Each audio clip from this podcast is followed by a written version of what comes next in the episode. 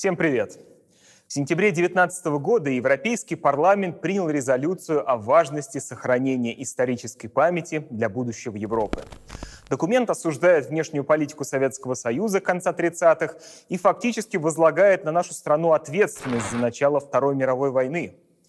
Комментируя это решение, президент России Путин сказал, что авторы резолюции просто плохо знают историю.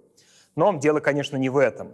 За любыми политическими заявлениями стоят классовые интересы. Надо лишь уметь их разыскать, чем мы сегодня и займемся. Авторами резолюции выступили евродепутаты из правой фракции «Европейские консерваторы и реформисты». Эта группа махровых антисоветчиков и русофобов состоит в основном из представителей стран бывшего соцлагеря. Комизм ситуации заключается в том, что в состав фракции входит Вальдемар Томашевский, представитель Литвы, ну той самой страны, которая активно участвовала в разделе Польши, получив в 1939 году от Советского Союза немалый кусок польской земли – Виленский край с городом Вильнюсом, столицей современной Литвы. Но об этом прибалтийские власти деликатно умалчивают, предпочитая акцентировать внимание европейской общественности и своих граждан на ужасах советской оккупации. Утверждается, что годы пребывания в составе СССР нанесли колоссальный ущерб прибалтийским странам, вогнали их в нищету, разрушили национальную культуру, подорвали экономику. Кровавый режим планомерно уничтожал лучших представителей нации, а все ради того, чтобы поработить свободных чухонцев и превратить их в топливо для адской машины коммунизма.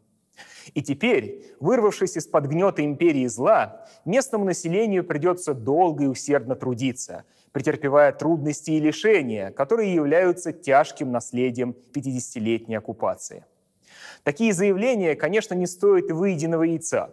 Вхождение Прибалтики в состав СССР в 1940 году с оккупацией не имеет ничего общего.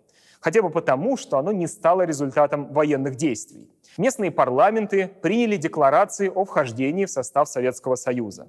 Легитимность происходящего признали большинство крупных стран, а позже целостность границ СССР была подтверждена Ялтинской конференцией 1945 года и Хельсинской декларацией 1975 года. Да, многие прибалты не испытывали восторга от возвращения под крыло России. Однако в тех условиях это было для них единственным шансом избежать оккупации со стороны фашистской Германии, все прелести которой местные жители испытали уже в начале 40-х. Гитлер не только не дал им независимости, но осуществлял дискриминацию местного населения и массовые убийства. В одной только Литве жертвами Холокоста стали 200 тысяч человек – в первой половине 20 века, после обретения независимости от России, Эстония, Латвия и Литва развивались как типично аграрные экономики. Уровня промышленного производства 2013 года Эстония и Латвия за весь период их независимого существования так и не достигли.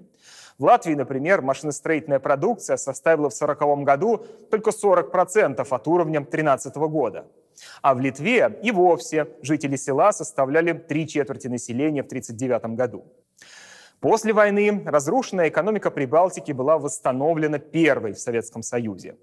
В нее были направлены гигантские капиталовложения, а с 70-х годов Прибалтийские республики были абсолютными лидерами по объему инвестиций в основной капитал на душу населения. К началу 90-х годов Прибалтика имела современную обрабатывающую промышленность, в особенности машиностроение и энергетику, плотную сеть качественных автодорог и хорошо оборудованные морские порты – Основу экономики составляли высокотехнологичные предприятия. Производитель электроники ФЭФ, автомобильный завод РАФ, Рижский вагоностроительный завод, завод радиотехника, радиоэлектронный завод Пунани Ред, электротехнический завод Эльфа и многие другие. В 1973 году в Прибалтийском экономическом районе производилась половина телефонных аппаратов в Советском Союзе. 29% трамвайных вагонов, треть пассажирских магистральных вагонов, 29% радиоприемников, 14% магнитофонов. В сельском хозяйстве советская Прибалтика в целом не уступала соседним скандинавским странам. Например, по производству мяса на душу населения она опережала Норвегию в два с половиной раза. По молоку более чем в полтора раза. По улову рыбы и морепродуктов прибалтийские республики вдвое опережали Швецию и Финляндию. Во многом такое стало возможным благодаря активной поддержке местного производителя через систему государственного планирования. Центр старался именно в Прибалтике размещать новые производственные мощности, которые осваивались быстрее, чем в других регионах. Доля основных фондов в прибалтийских республиках была выше, чем в среднем по СССР, а материально-техническая база более современной и менее изношенной. Аналогичная картина наблюдалась и в сельском хозяйстве. Колхозы и совхозы Латвии, Литвы и Эстонии пользовались льготами при распределении фондов удобрений, сельхозтехники и кормов, элитных пород скота, закупаемых за рубежом. Например, от колхозов и индивидуальных крестьян молоко закупалось по 55 копеек за литр, а в магазинах литр молока стоил 22 копейки. Начиная с 70-х годов в Литве, Латвии и Эстонии используемый национальный доход постоянно превышал произведенный.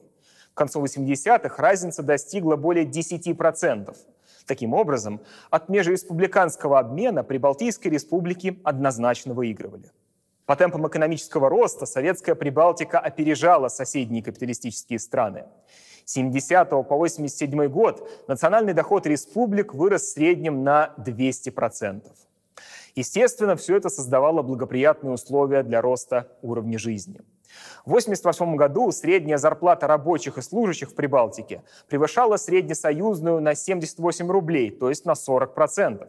Доля населения с высокими доходами была почти вдвое выше, чем в других республиках СССР, а с низким – вдвое меньше. Товарооборот в Прибалтике в те времена был в полтора раза выше среднего значения по стране. Были, конечно, и проблемы. На начало 1988 года в Латвии 21% семей нуждался в улучшении жилищных условий. В Литве 19%, в Эстонии 17%. 12% жилищного фонда Латвии имели предельную степень изношенности.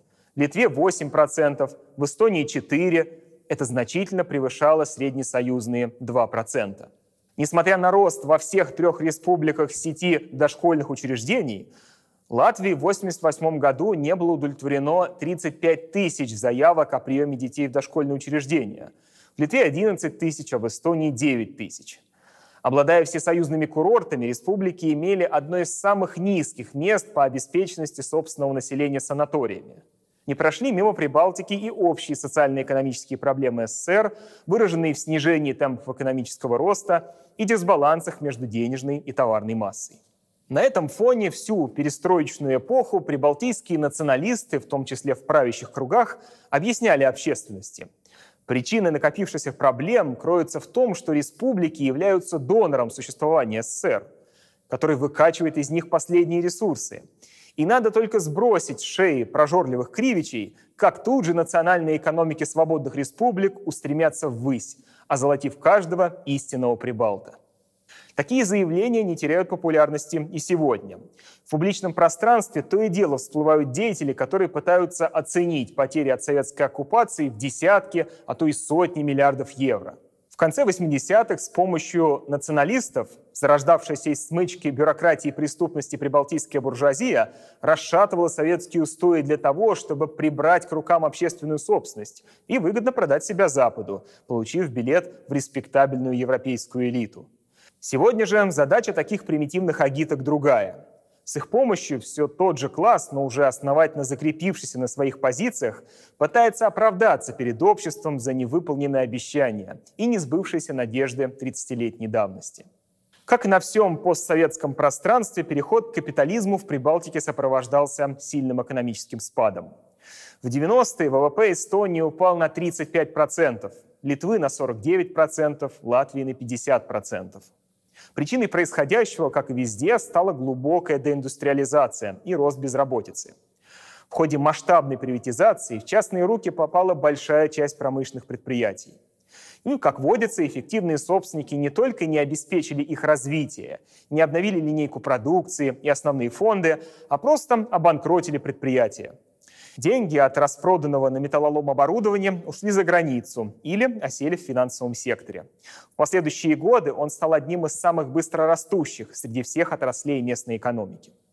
Кто-то скажет, что в разорении бывших советских заводов в 90-е годы нет ничего плохого. Они были неэффективны, а продукция некачественной, и стоило им вступить в честную и открытую конкуренцию с западными производителями, как в тот же миг этот колосс рассыпался, как карточный домик. Но такие аргументы звучат не слишком убедительно.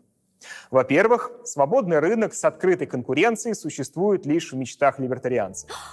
Трудно найти хоть одну успешную и богатую страну мира, где государство тем или иным образом не поддерживало бы национального производителя. Инструментами налоговой и таможенной политики, управления валютным курсом, политическим давлением и так далее.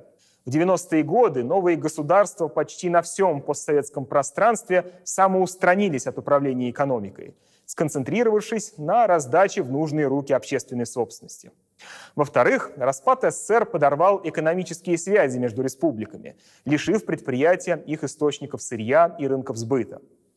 В-третьих, собственники и сами не были особо заинтересованы в развитии предприятий. Принцип «easy come, easy go» проявил себя здесь в полной мере. В одном из прошлых роликов мы рассказывали о формах неэквивалентного обмена в современной экономике. Тогда речь шла о том типе отношений эксплуатации, когда периферия выступает в роли чистого экспортера товаров страны центра, а полученную экспортную выручку направляет обратно в центр в форме портфельных инвестиций. В случае же с Прибалтикой, да и всей Восточной Европой, ее периферийный характер выражается в том, чтобы играть роль рынка сбыта европейских корпораций, в первую очередь Германии. Присоединение Прибалтики к зоне евро лишило эти страны своей национальной валюты, а значит и эффективного инструмента защиты национального рынка.